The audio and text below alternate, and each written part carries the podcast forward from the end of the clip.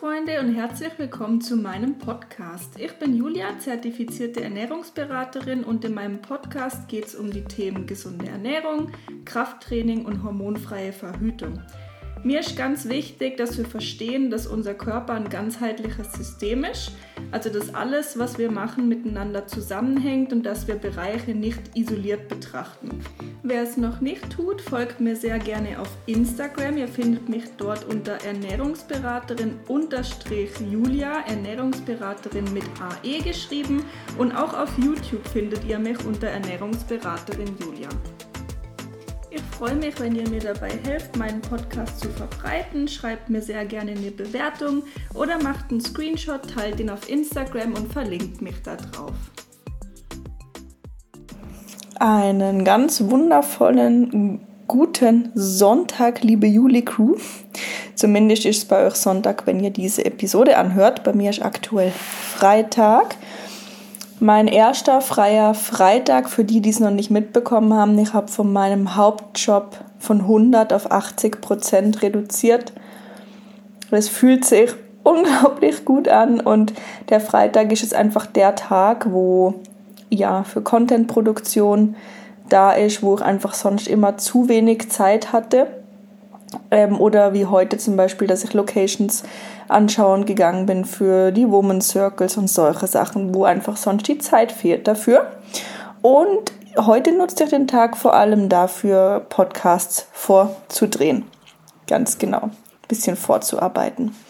Und heute soll es um das Thema Muskelkater gehen. Ich möchte diese Folge eigentlich auch wirklich sehr ähm, knackig halten es gibt auch gar nicht so viel dazu zu sagen. Mir fällt es einfach sehr, sehr häufig auf, dass ähm, Muskelkater damit in Verbindung gebracht wird, ob man ein gutes Training hatte oder nicht.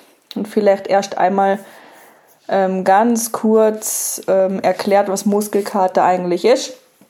Also Muskelkater sind kleine Mikrotraumen, kleine Verletzungen in den Muskelfasern und ähm, die entstehen bei ungewohnter Belastung oder Belastung, die einfach halt krass über dem ist, was der Körper sonst kennt. Und somit heißt es nun mal nicht zwingend, dass dein Training super gut war, sondern es kann auch einfach heißen, und das ähm, ist eben häufig der Fall, dass man zum Beispiel lange nicht mehr beim Sport war, dann geht, und dann schlimmen Muskelkater hat natürlich, weil es für den Körper etwas ganz, ganz Ungewohntes wieder ist, was er lange Zeit nicht mehr gemacht hat. Oder ähm, was auch so ein Indiz sein kann, wenn man immer wieder Muskelkater hat, dass man ähm, das Trainingsvolumen zu hoch ist, ähm, also dass der Körper mit der Regeneration nicht hinterherkommt. Das kann aber auch ähm, den Grund haben, dass du zum Beispiel zu wenig Kalorien, zu wenig Proteine zu dir nimmst. Also Muskelkater per se zu haben, heißt noch nicht gleich, dass du ein gutes Training hattest. Ihr wisst ja von mir, dass ich sehr ambitioniert ähm, und schon auch leistungsorientiert Krafttraining mache. Ich gehe viermal die Woche Minimum A zwei Stunden. Und ich habe in der Regel keinen Muskelkater, weil ich immer denselben Trainingsplan verfolge und abarbeite. Mein Körper weiß, was auf ihn zukommt. Ähm, natürlich, was ich verspüre, ist Ermüdung, also dass ich so merke, boah, ich habe müde Beine oder mein Rücken, meine Schultern sind müde, das ja. Aber so eine Erschöpfung, Ermüdung, schwere Beine ist nochmal was anderes als ein Muskelkater. Und ich habe manchmal Muskelkater, wenn ich mich jetzt komplett in der Session natürlich völlig verausgabt habe und auch mal wieder neue ähm, persönliche Rekorde zum Beispiel versucht habe, wie mich auf der Beinpresse wirklich schon stark zu steigern oder beim Kreuzheben, beim Kniebeugen Gewicht draufzulegen, ja, dann habe ich auch Muskelkater, was aber auch Sinn macht mit dem, was ich euch erklärt habe, weil es ist eine überdurchschnittlich größere Belastung, wie das der Körper sie kennt. Und dann reagiert er so. Wenn man aber jetzt ähm, nach jedem Training immer Muskelkater hat, ist einfach ein Indiz dafür, dass irgendwas nicht richtig läuft. Und ich möchte hier einfach nochmal in Erinnerung rufen, ich habe das schon mal im Podcast-Folgen vorher erwähnt, schreibt euch einen Trainingsplan oder lasst euch einen schreiben. Kurze Werbung in eigener Sache. Ihr dürft mich da gern für kontaktieren. Ich kann euch auch einen Trainingsplan schreiben. Und dann befolgt den Wochen und Monate lang. Wenn man immer hingeht und in jeder Session irgendwas anderes macht, der Körper kann damit keine, ähm, nicht die Ziele erreichen, die du dir vorstellst. Für den Körper ist es wichtig, dass da immer mal oder immer wieder sehr lange Zeit dasselbe gemacht wird, dieselben Übungen ähm, und sich da in dem Maß oder in dem Rahmen einfach verbessert und gesteigert wird. Genau. Und ich glaube, das ist auch schon ziemlich alles, was ich dazu sagen möchte.